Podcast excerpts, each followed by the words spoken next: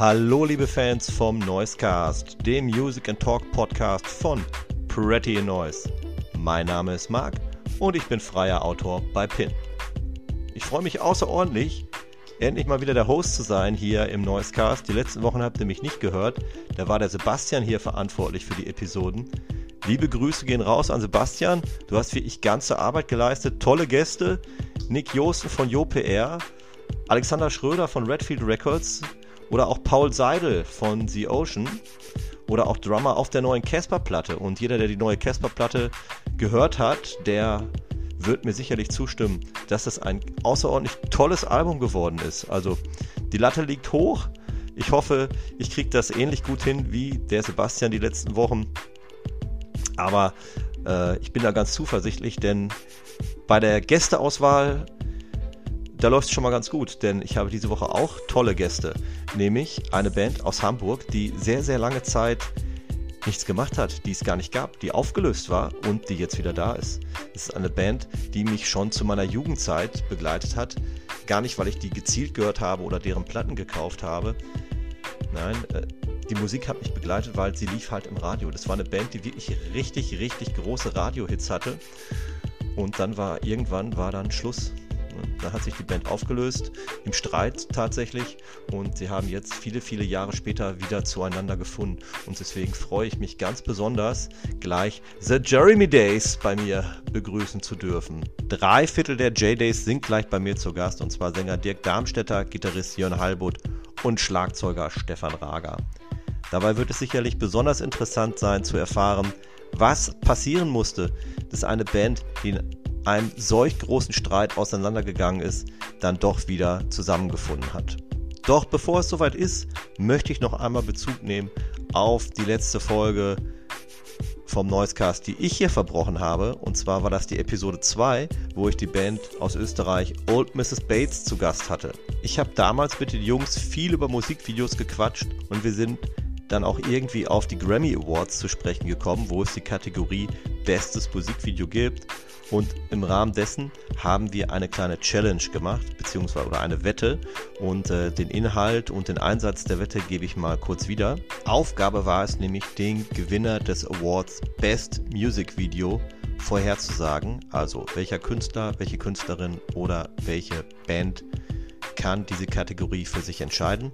Und damals haben Old Mrs. Bates auf Billie Eilish und John Baptiste gesetzt und meine Wenigkeit hat auf Olivia Rodrigo gesetzt. Sollte meine Prognose eintreffen, schulden uns Old Mrs. Bates einen kleinen Einspieler, Einsprecher, Jingle oder was auch immer, den wir hier im Podcast verwenden dürfen. Und sollte die Prognose von Old Mrs. Bates zutreffen, dann darf sich die Band des hauseigenen besonderen Supports bei PIN sicher sein. Leider können wir es nicht auflösen, denn die Grammy Awards sind verschoben worden. Die fanden jetzt gar nicht Ende Januar, Anfang Februar statt, sondern sind verschoben worden aufgrund des leidigen Themas der Pandemie in den April und zwar inzwischen auf den 3. April. Also wir müssen nicht mehr lange warten, dann wissen wir, wer die Kategorie für sich entscheiden wird. Aber da Wettschulden Ehrenschulden sind, äh, auch wenn wir noch nicht wissen, wer hier wem was schuldet, aber Old Mrs. Bates inzwischen eine neue Single draußen haben, ist das doch ein guter Grund, die jetzt gleich zu spielen, bevor wir uns mit The Jeremy Days wiederhören. Also, hier kommt Old Mrs. Bates aktuelle Single Call Me Over. Diese Band wird es nie wieder geben, hat Dirk Darmstädter immer wieder gesagt. Nun sind sie wieder da. Herzlich willkommen, The Jeremy Days. Hey, hey na. Ja, ich meine, das stimmt schon.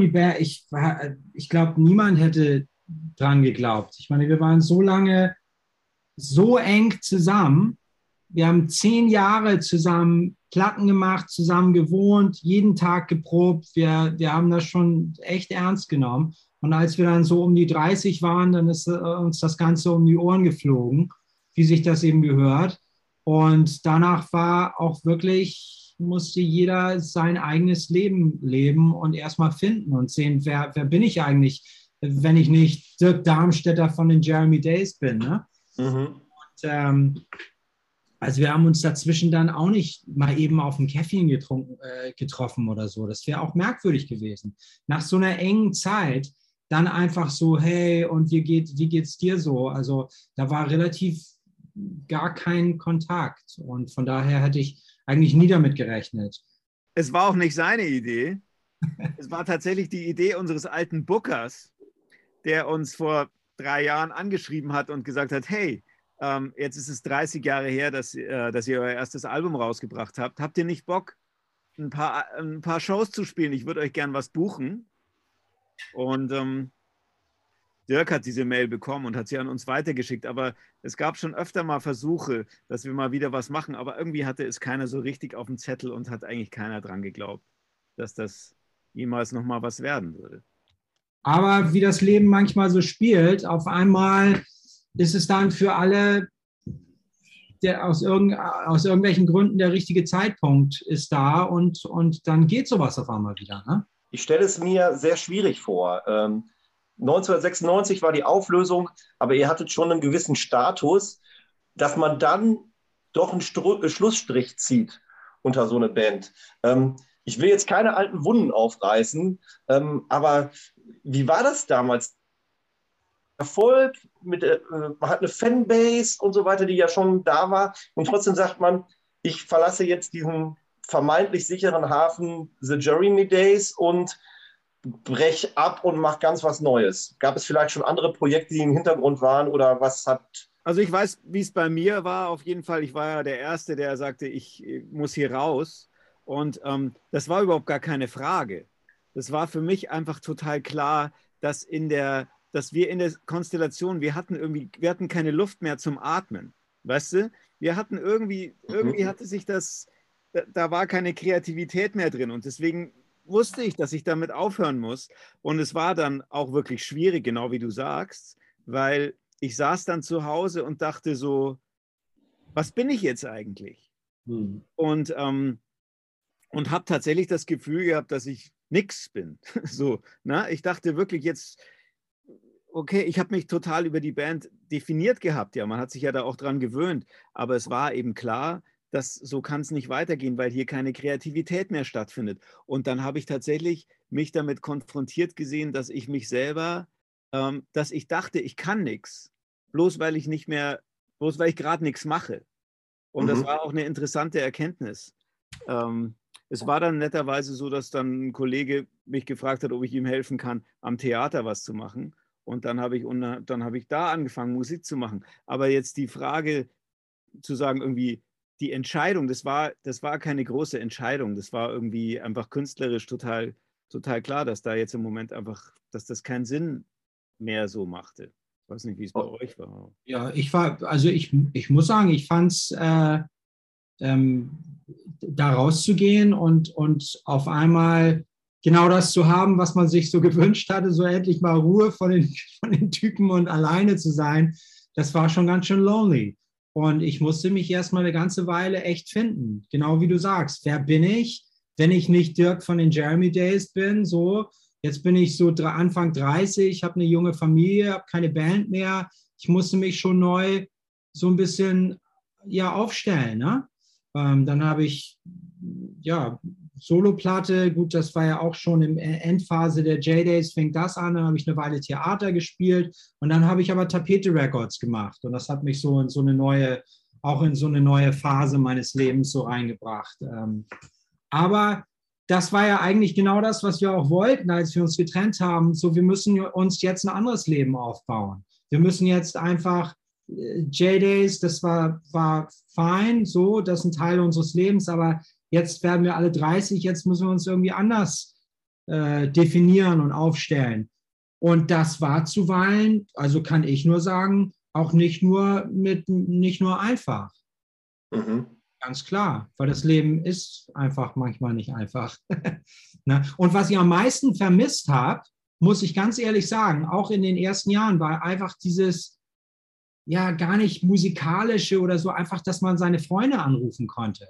Weil zu Zeiten der Jeremy Days war es wirklich so, egal was war, und da war eine Menge, wenn es irgendwie nicht lief oder irgendwas scheiße war, ich konnte immer die Jungs anrufen und wir haben uns ja. auch getroffen und irgendwie war auch alles gut. Und auf einmal war man ziemlich so alleine.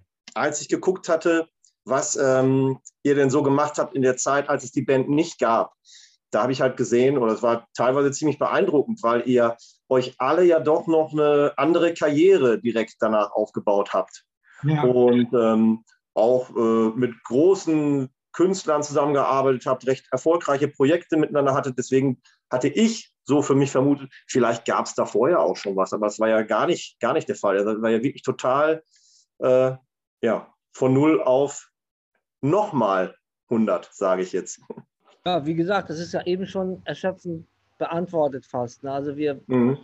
waren quasi fünf kreative Köpfe, die die Köpfe halt nicht mehr zusammengesteckt haben. Und klar, also dass da bei jedem Einzelnen was rauskommt, da, da musste man nicht einen Moment dran zweifeln. Es ging halt immer in natürlich äh, genremäßig unterschiedliche Richtungen bei jedem, aber jeder hat auf jeden Fall was Interessantes, Gutes gemacht. Und äh, aber das ist ja gut. Ich meine, wir waren junge Typen und, und äh, alle musikalisch, alle mit einem Talent gesegnet. Irgendwie, ja klar, ging es da irgendwie weiter, logisch.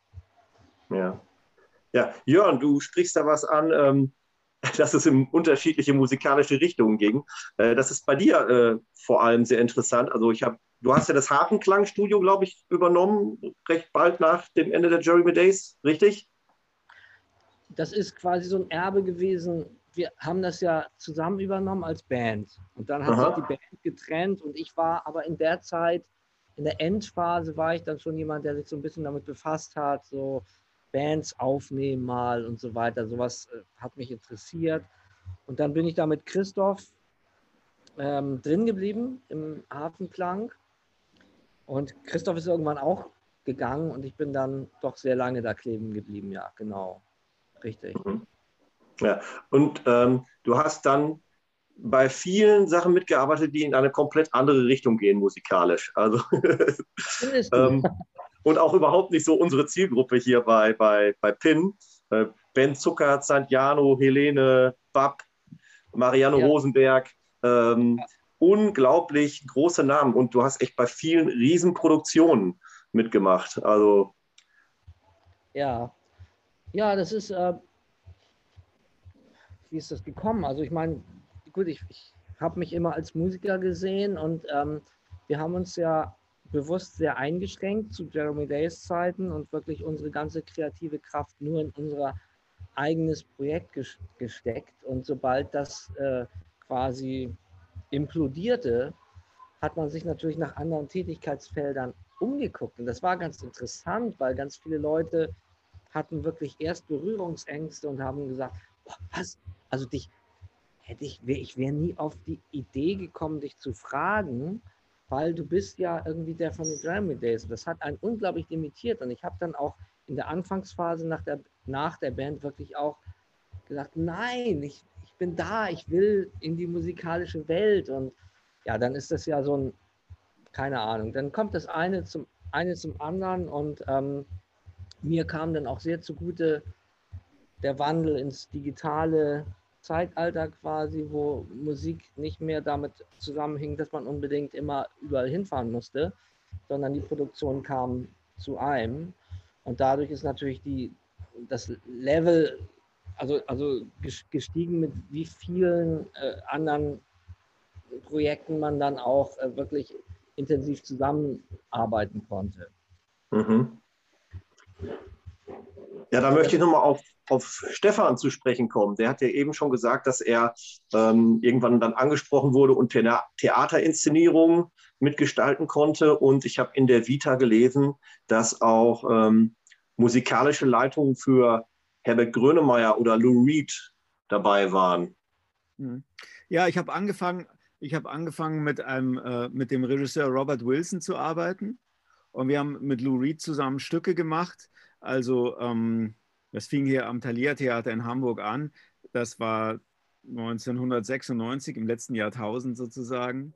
Und ähm, das, ähm, das, das war eine tolle Zusammenarbeit. Es hat mir unheimlich viel Spaß gemacht.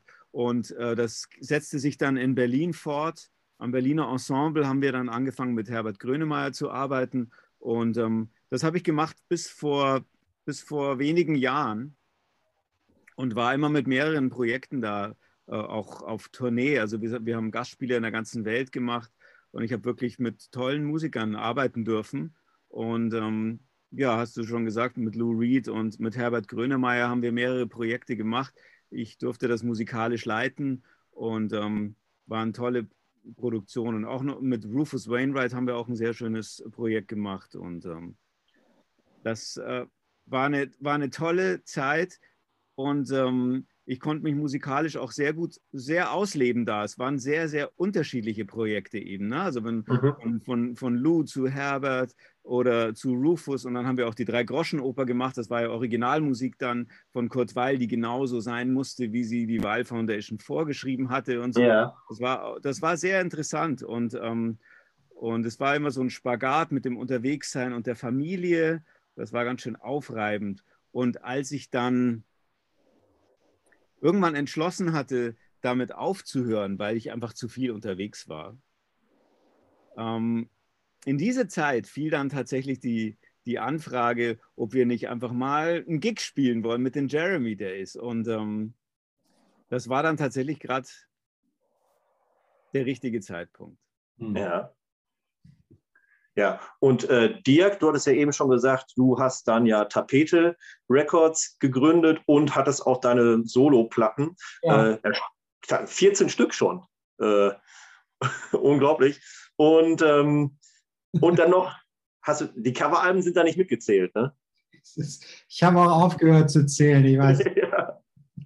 Ja. Ähm, ich wollte einmal auf deine, deine Cover äh, Alben zu sprechen kommen. Ja. Ähm, da habe ich mich nämlich gefragt, wenn du diese Cover-Songs äh, auswählst, wonach, wie gehst du da vor? Welche Songs suchst du dir da raus? Einfach, was dir gefällt oder schon, was passt gut zu mir, was passt zu meiner Stimme? Wo habe ich eine eigene Idee? Vielleicht kannst du da mal was zu sagen. Also ich habe ja immer schon einfach, weil ich liebe es, einfach Cover-Songs aufzunehmen und zu spielen. Da lernt man immer was, ist immer ein Spaß. Von daher habe ich das immer schon gemacht. Jetzt die, die, die letzte Reihe dieser Covers-CDs, es gibt ja mittlerweile vier davon. Und das ist eigentlich entstanden, weil ich habe ja jetzt auch eine, eine Radioshow bei Radio Bremen. Sounds mhm. Dirk heißt sie, wo ich drei Stunden lang so neue Musik spiele. Und, und, und da hatte ich gedacht, da wäre es doch schön, wenn ich immer so eine Coverversion für jede Sendung, das einmal im Monat. Ne? Und dann ja. hatte ich das eigentlich so angekündigt, sollen mir die Zuhörer einfach die sollen mir einfach so Stücke schicken, so was, was soll ich denn aufnehmen? Und da bekam ich hunderte von Titeln. Und jetzt mal unter uns gesagt, äh, eigentlich habe ich das bei Radio Bremen so gesagt, ich nehme immer die Hörerwünsche entgegen und so, aber letztendlich, ich habe, das tue ich auch, aber ich nehme dann auch, worauf ich gerade irgendwie Bock habe und so. Ne? Also ja. es, es ist eine gesunde Mischung. Ne? manchmal kriegt man auch total geile Sachen an, die man nie so gedacht hätte. So. Und das, aber es gibt immer so, so, das ist ganz gut, es gibt immer diese Sendung. Ich weiß immer, bis dahin muss ich das fertig haben. Also ich muss bis dahin, ich habe jetzt, glaube ich, am 25. ist wieder eine Sendung. Da muss ich, muss ich jetzt die Tage wieder ran. Okay, also du brauchst, du brauchst den Druck bei der Arbeit, damit du produktiv wirst. Ja, das sowieso. Also ich finde, der, so gewisse Termine, also wenn man überhaupt keine Termine im Leben hat und nur so dahin schwebt, ist auch scheiße. Ja. Ich finde es immer gut, wenn man einfach weiß, bis dahin hast du Zeit. Limitation generell, wenn wir jetzt mal im größeren Sinn über Kunst äh, reden. Ich bin ein großer Verfechter von Limitation, äh, ob sie nun zeitliche oder auch Instrumentarium oder technische Möglichkeiten angeht. Die geilsten Platten sind mit den einfachsten Mitteln oder mit auf jeden Fall begrenzten Zeitbudgets. Ich sag mal, sieht man ja auch bei uns, unsere äh, verwirrendste Platte äh, ist entstanden, als wir am meisten Zeit hatten. Mhm. Was, was ich mich noch gefragt hatte, Stefan hat es eben ja schon angesprochen, als sie diese Kurt Weil-Sache ähm, realisiert hatten, da musste ja alles genau nachgespielt werden. Bei deinen Cover-Songs musst du dir da auch immer die Rechte einholen, wenn du da Änderungen vornimmst? Nee, nee, nee. Solange du nicht anfängst, ich glaube, du anfängst Texte zu verändern oder ganz, aber sonst kannst du eigentlich machen, was du willst. Ja. Oh, Wäre okay. ja, wär ja auch schrecklich, wenn das nicht so wäre. Ne? Ja, ähm, äh, es war ja so ein bisschen, ist das ja immer mal eine Diskussion, wenn manche Bands oder Künstler andere Bands oder Künstler covern, die das dann nicht so toll finden. Ich denke an die Heino-Platte oder äh, so. Da kommt das ja immer mal wieder auf die Agenda. Ähm, Tapete Records, da vielleicht noch zwei, drei Sätze zu. Ähm, bist du da noch voll involviert? Nee, nee, ich bin schon seit 2014 habe ich den, den, den, den Stab an meinen äh, Kollegen Gunther Buskis übergeben. Mit Gunther hatte ich ja die Firma auch gestartet. Ich Mhm. habe das, ich weiß jetzt gar nicht, 12, 13 Jahre, 2002 haben wir angefangen, 12 Jahre, genau. 2014 dachte ich einfach, ich habe jetzt genügend andere Platten rausgebracht mit genügend anderen Bands. Ich habe da getan, was ich konnte. Jetzt, äh, jetzt das Leben muss wieder eine andere Wendung finden. Und Okay. Lebe ich eigentlich genau hier, wo du mich gerade findest. Besonders in Corona-Zeiten bin ich ja eigentlich kaum mehr rausgekommen aus meinem Studio. Ja, ja, du sitzt da gerade in deinem Studio unterm Dach, so sieht das aus. Hinten eine riesen CD-Sammlung Ja, ja. ja. und wahrscheinlich irgendwo auch noch eine ebenso große Vinylsammlung, so wie ich dich einschätze. Seiten hier sind die ganzen Vinyls. Wäre es vielleicht jetzt an der Zeit, gleich mal äh, die ersten zwei Songs hier einzubauen in unseren Podcast, damit unsere Hörer auch mal so ein bisschen einordnen können, für was ihr steht. Ähm, meine Frage wäre jetzt einfach mal, äh, welchen Dirk Darmstädter Song können wir denn mal auswählen, der vielleicht zu so etwas wie, also für dich sich zu so etwas wie einem Lieblingssong entwickelt hat, der dich ewig begleitet hat oder ohne den kein Darmstädter Konzert auskommt? Ja, da kannst du natürlich komplett durch mein Repertoire durch. Quatsch. Dann spiel doch mal Pop Guitars. Wir hatten ja gerade über überhaupt Popmusik und, und, Ja. und Kunst im Generellen. Und ich finde, das Pop Guitar ist doch ein ganz schönes Beispiel. Ja, das ist äh, jetzt sehr witzig. Auf, ich, ho ich hoffe, du kannst das erkennen, weil ich habe hier meine Notizen und auf dem Zettel, wenn du mir nichts vorgeschlagen hättest. Ah nee, das kannst du nicht sehen mit dem Hintergrund. Da steht drauf Pop Guitars. Das ist geil. Ja, ich mag den Song nämlich auch sehr gerne. Ähm, von daher nehmen wir den natürlich gerne. Und ähm, Stefan oder Jörn, habt ihr vielleicht irgendein Projekt, was wir mit auf die Liste packen können? Ich habe ja tatsächlich eigentlich nichts, ich habe eigentlich nichts veröffentlicht tatsächlich. Ne? Also Ja. ich war nur live unterwegs. Ich, muss- ich denke nochmal nach und komme drauf zurück, aber übergebe gern an Jörn, weil ich. Habe ich irgendwas rausgebracht? Ich habe natürlich viele veröffentlicht. Ich habe beispielsweise die aktuelle Santiano-Single geschrieben. Aber ich, weiß nicht, aber ich weiß nicht, ob die da reinpasst, um ehrlich zu sein. Äh, Da müsste ich jetzt auch überlegen, was da jetzt wirklich. Boah. Man muss dazu aber auch sagen, dass Jörn und ich ja meine erste Soloplatte zusammen produziert haben. Na? Vielleicht Ja. haben wir da was drauf, weil die ist auch so total, da sind so geile Gitarren von Jörn drauf. Weiß nicht, Jörn, King of, King of Trash oder Appletown America? Kann man, kann man auf jeden Fall machen. Ansonsten, ach, ja, da gibt es tonnenweise. Nee, da wüsste ich jetzt ehrlich gesagt auch nicht, was ich, was ich da auswählen würde. Das ist sehr schwer. Aber auf, auf Dirks Soloplatte, da, da habe ich auch noch drauf gespielt, glaube ich. Genau, stimmt, auf der allerersten Soloplatte. Ja, dann spiel doch King of Trash, weil da spielt, spielt Stevo die Drums und Jörn und ich haben produziert und Jörn spielt Gitarre. Das ist geil. Super. Dann nehmen wir genau die beiden Songs und nach der Songpause geht es dann weiter. So, liebe Hörerinnen und Hörer von Noisecast, wir sind wieder da, immer noch dabei, die Jeremy Days und wir haben jetzt gerade ein bisschen über die Zeit gesprochen, als es die Band nicht gab und jetzt würde ich gerne über die Zeit sprechen, als es die Band wieder gab. Und zwar, ähm, ihr hattet eben schon einmal angedeutet, irgendwann kam die Frage, ob ihr nicht mehr Bock hättet, nochmal zu spielen. Und ähm, dann gab es, glaube ich, ein großes äh, Neugründungskonzert oder Reunion-Show im Hamburger Docks 2019. Wie war das, dort zu, auf der Bühne zu stehen nach so langer Zeit? Also, ich fand es Wahnsinn, weil es war wirklich so, es war uns ja wir haben gesagt, okay, wir machen den Gig. Wir haben erstmal gesagt, wir machen nur ein Gig so, ne? Also erstmal ein Gig und, und dann ging es, dann haben wir uns aber auch überlegt, wie wird das wohl klingen? Wie wird das? Wir haben so lange nicht gespielt. Wie ist das überhaupt, diese alten Stücke? Die waren ja wirklich für uns auch schon, ja, die waren 20 Jahre alt, die Stücke, zu sagen, wie, wie klingt das eigentlich?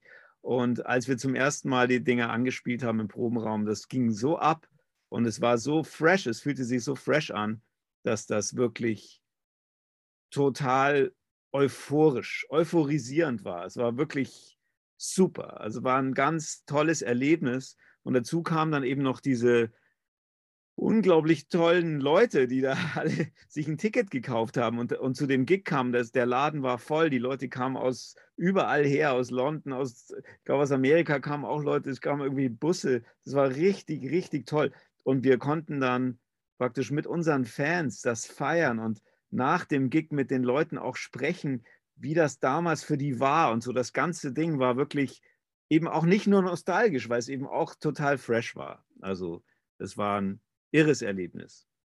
Mhm. Okay, darauf folgte dann ja ähm, eine kleine Tour. Acht Städte habt ihr, glaube ich, gespielt. Habt ihr diese Entscheidung getroffen nach dieser Reunion-Show? Jetzt gehen wir nochmal auf eine kleine Tour oder habt ihr das schon mal, wir gucken mal, wie gut wir jetzt wieder miteinander klarkommen und ob da noch mehr draus werden kann? Wir haben also gesehen, nach, dieser, nach diesem ersten Gig haben wir also gesehen, das funktioniert wirklich sehr, sehr gut. Und ähm, dann haben wir uns einfach entschlossen, wirklich noch, noch eine Tour da hinterher zu schieben. Und das hat eben uns wahnsinnig viel Spaß gemacht. Also es war toll, Feedback mit den Leuten zu haben. Und es, es war, das war einfach schön für alle Beteiligten. Win-win.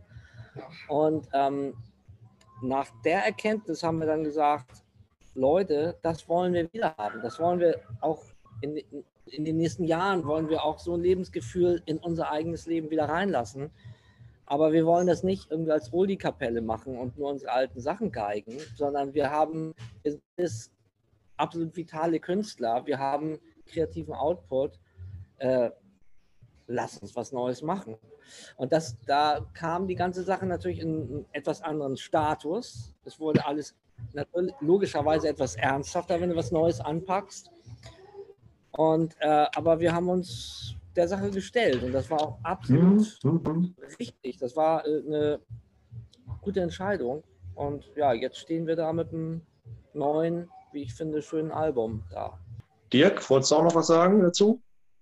Ja, also die Entscheidung weiterzumachen ging so in, in, in Teilen. Es gab niemals so das große Gespräch, jetzt machen wir das so und so, sondern man hat wirklich ganz fast schon zaghaft äh, einfach geschaut, wie das so ist. Also das fing an bei diesem ersten Konzert. Wir wussten ja auch nicht, wie ist es zwischen uns äh, und kommen da überhaupt Leute, interessiert es überhaupt noch jemand? Dann die nächste Entscheidung war eben, machen wir weiter, machen wir nochmal eine Tour. Und wie wir wissen, die Wahrheit liegt bekanntlicherweise im, auf der A7 in einem Sprinterbus. Ähm, wenn die Band da einfach die Autobahn runterfährt, tagelang, dann merkst du schon ja. relativ schnell, ob da was geht oder eben auch, auch lieber nicht. Aber das war auch, das hat echt Spaß gemacht. Und wenn ihr dann in euer Publikum geblickt habt, wie hat sich das zusammengesetzt? Waren da jetzt nur ältere Fans oder war das dann doch ein Treffen der Generation, dass dann Eltern ihre Kinder mitgebracht haben oder ähnliches? Also ich sag mal, ich, ich, die, die Tour hieß ja auch The Unlikely Return. Also wir haben da auch wirklich programmatisch äh, unsere fünf Alben aus den 80ern und 90ern so abgefeiert. Und die Tickets, die gekauft wurden, glaube ich, waren schon vornehmlich Leute, die uns alle aus dieser Zeit kannten ähm, und auch die Platten liebten. Ich glaube, einige haben ihre Kinder mitgebracht oder hoffentlich waren da auch ganz andere Leute, aber ich würde mal ehrlicherweise sagen, das erste Mal, das waren Leute, die mit unserer Musik groß geworden sind. Mhm. Wie das dann jetzt, äh, das ist natürlich das Spannende jetzt. Jetzt hat man wirklich neue Musik auch wieder draußen und geht wieder raus. Mal gucken. Aber ja. ehrlich gesagt, das kann man auch so ein bisschen wenig selber beeinflussen. Es kommt, wie es kommt. Und ich muss auch ehrlich sagen, ich freue mich auch, ich freue mich einfach über jeden, der da Bock hat, vorbeizukommen. Und auch freue mich auch sehr über die Leute, die die Platten schon vor 30 Jahren gehört haben. Das ist, das ist äh, einfach äh, toll. Ja, ähm, als ihr die Reunion-Shows gespielt habt, also wir können jetzt gleich wieder, spielen wir mal wieder zwei Songs rein. Ähm, der Song, an dem wir natürlich nicht vorbeikommen, ist äh, My Brand New Toy. Ähm, gab es vielleicht, gab es denn noch einen anderen Song, den ihr dann auf dieser Reunion-Tour nochmal neu lieben gelernt habt und den ihr, äh, oh Mensch, da hatten wir gar nicht mehr so ein Gedächtnis, aber da haben wir uns neu rein verliebt. So einige, ne? Also ich, ich hatte die Sachen, ich habe in den 27 Jahren nicht jeden Tag Jeremy Days Platten gehört. Also von daher war das für mich auch wieder so ein bisschen eine Wiederentdeckung. Wie äh, heißt das Stück? Wie heißt das Stück? Da, da, da, da, uh, beautiful, beautiful, beautiful. Wie heißt das Stück? Beautiful Love. Beautiful Love war für mich, war für mich Wahnsinn. Also, also auch zu spielen total wahnsinnig. Aber das fände ich auch toll, wenn du das spielst, vielleicht als äh, zusammen mit Brand New Toy, weil das so ein bisschen, weil das einfach auch ein bisschen roher ist. Ja, also, ja. Dann ist euer Wunsch mir Befehl und genau die beiden Songs kommen jetzt. Okay, kommen wir zum letzten Block, bevor hier alles in den Bütten geht. Be bevor hier alles broken ist. Ja, absolut. Ja. Beauty in Broken. Ähm, so heißt der neue Longplayer. Und ähm, ja, wie war es denn eigentlich ausgerechnet in der Corona-Zeit, gemeinsam Musik zu schreiben und gemeinsam zu komponieren, zu üben, musizieren? Das muss doch alles irgendwie ein bisschen eingeschränkt gewesen sein. Ja, wir haben uns das ja nicht ausgesucht. Also der, der Plan, etwas Neues zu machen, stand vorher. Und ich würde mal sagen, durch die Umstände haben wir uns dann nicht abschrecken lassen. Weil es ist ja auch, ganz ehrlich, es ist jetzt auch kein Hexenwerk mehr, auf Distanz Musik zu machen. Vielleicht für eine Band, die es anders nicht gewohnt war, immer so zusammenzuarbeiten. Aber äh, seitdem ist viel Zeit vergangen und also technisch ist das durchaus möglich. Es war eher eine Herausforderung, die äh, kreative Nähe dann auch ähm, zu schaffen. Und da haben wir wirklich, äh, das war ein Experiment und da haben wir Gott sei Dank auch einfach gewonnen, äh, mhm. weil es hat super funktioniert und wir haben gesehen, dass die Chemie, die wir auch früher hatten, dass die immer noch absolut stimmig ist und das ähm, kam uns dann sehr zugute, weil dadurch ist wirklich, durch, also trotz, trotz der Distanz, ist ein sehr eine geschlossene äh, Arbeit dabei irgendwie rausgekommen. Ja. Ähm, ja, du hast jetzt schon kreative Nähe angesprochen. Ich kann mir auch äh, vorstellen, dass es in dieser Zeit vielleicht auch schwierig war, äh, Inspiration zu finden. Auch ich muss ehrlich sagen, also Nö, Inspiration habe ich, äh, ich meine, wenn man in dieser Scheißzeit, die wir durchlebt haben, als Künstler keine Inspiration gefunden hat, dann weiß ich auch nicht, was man noch braucht. Also es war so eine, so eine scheiß Dreckszeit, äh, eine weltweite Pandemie, wo man alleine zu Hause rumsaß, seine Freunde nicht mehr sah, seine Band nicht mehr sah. Äh, mir hat diese Platte überhaupt die Arbeit an dieser Platte durch diese Jahre geholfen. Also das war wie mein Anker, um, um da durchzukommen. Und von daher fiel es mir überhaupt nicht schwer, ähm, Songs, Songs zu schreiben, weil ich sonst nichts anderes hatte. Also, ja. Weißt du? Also. Total. Ich, ja. Das war, ein, das war für mich auch, für mich war die Produktion, die wir gemacht haben, es war ein Strohhalm, weil ich wusste ja auch nicht mehr, ich wusste nicht mehr, ich wusste zeitweise nicht mehr, wer ich bin, im Sinne jetzt von, ich hatte ja, wir konnten ja nicht mehr arbeiten, weißt du? Also ich hatte überhaupt, ich habe ja noch am Theater gespielt und so und es war einfach nichts mehr da. Du hast jetzt einfach keinen Gig und du saßt zu Hause und ich wusste gar nicht mehr, ob ich ein Musiker bin. Und für mich war dann dann, ähm, was zu schreiben für die Platte, war für mich die totale Rettung. Mhm. Ja. Ja. Ähm, Okay, das, äh, ich wollte eigentlich noch fragen, ob ihr einen besonderen Druck gefühlt habt, weil ihr so eine lange Pause hattet. Aber äh, ich glaube, wenn ich jetzt eure Gefühlslage richtig deute, spielt der Druck erstmal gar keine Rolle. Ja. Genau, absolut richtig. Das ist, da triffst du einen total wichtigen Punkt. Genau diesen Druck wollten wir eben bei dem Restart nicht haben. Das war uns ganz wichtig und das ist uns gelungen. Und das ist auch gut, dass uns das gelungen ist. Also wir haben viele Sachen anders gemacht als früher.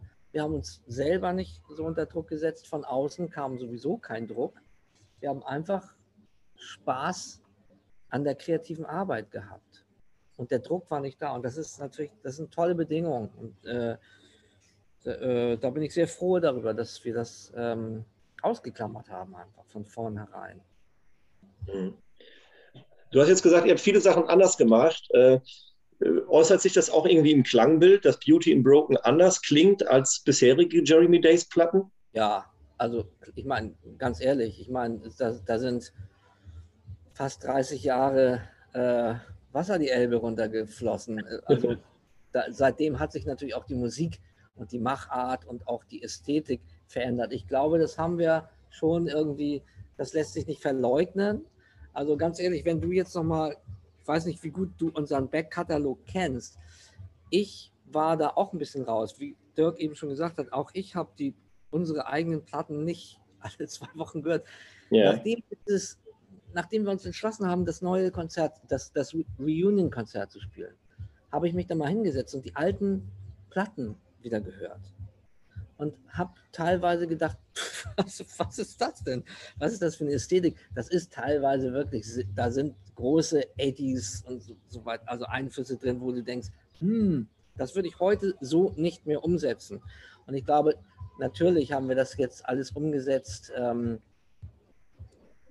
wie es 20, in den 2020ern äh, dem, dem Soundempfinden eher entspricht, aber die kreativen Köpfe, die das erdacht haben, die sind halt dieselben geblieben. Mhm.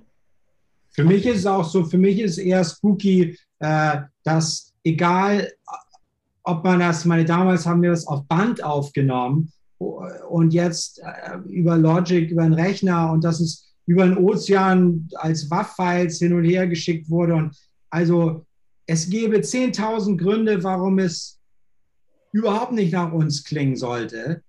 Aber ich bin immer wieder erstaunt, wenn ich das höre, dass ich denke, ja klar, das die Band ist ja so, das klingt so nach dieser Band. Und auch für mich, egal jeglicher soundästhetischen Fragen, wie, wie man vielleicht Sachen in den 80ern oder 90ern aufgenommen hat, trotzdem finde ich, kann ich die, die, die neue Platte, und das finde ich wirklich spooky, und ich weiß auch nicht, warum das so ist, aber für mich erscheint sie total in einer Reihe mit unserem Restwerk. Also mhm. das, frag mich nicht warum, das muss an diesen ganzen Probeeinheiten 1989 gelegen haben. Ich weiß es nicht. Aber, na? Ich glaube auch. Das ist so, das ist, also wir tragen einfach die DNA dieser Band in uns. Und ähm, wenn wir zusammen spielen, dann hat es einfach einen gewissen, dann hat es einen gewissen Sound. Ja. Hm. Ihr werdet ja sicherlich die Platte schon im einen oder anderen vorgespielt haben. Ich habe sie ja auch schon hören dürfen. Und ähm, gibt es der, wie sind so die ersten Reaktionen, die ihr erfahren habt? Also die sind wirklich toll. Also es sind so sehr persönliche Sachen, die jetzt uns, dass uns einfach Leute anschreiben, die sagen, hey, was ich, das ist einfach wirklich toll, das, das, das hilft mir total. Das gefällt mhm. mir. Und also ich, also wir bekommen richtig bewegende bewegendes Feedback. Gibt es Tracks ähm, von dem neuen Album, zu denen es eine besondere Geschichte gibt oder die aus welchem Grund auch immer einfach besonders viel bedeuten? Ja, klar, da kann Alle. jeder uns dazu, dazu was sagen. Ich schätze, jeder hat andere. Soll ich anfangen kurz? Für mich natürlich ja. ganz, ganz klar Beauty and Broken. Für mich, für mich äh, das Titelstück und so programmatisch damit mussten wir wieder zurückkommen mit diesem Stück. Ähm, ist auch nicht umsonst, dass es die erste Single ist und auch Albumtitel. Ähm, und ansonsten äh, aus verschiedenen Gründen verschiedene Stücke. Also ähm, ähm, ich liebe zum Beispiel Stupid November. Das ist ein Stück von Jörn, was irgendwie daraus geworden ist, weil ich das gar nicht so erwartet hätte, als ich das zuerst hörte, wie wie geil ich das dann am Ende finden würde. Ne? Aber auch zum Beispiel die Sachen, die Stivo reingebracht hat. Einer meiner Lieblingsstücke ist Behind the Sky, ähm, was, was zu so einem Monster geworden ist, also zu einem emotionalen Monster, zu einer wilden Reise. Das hätte ich auch nicht gedacht, als wir damit angefangen haben. Das ist, also, das sind so ein paar meiner Lieblinge.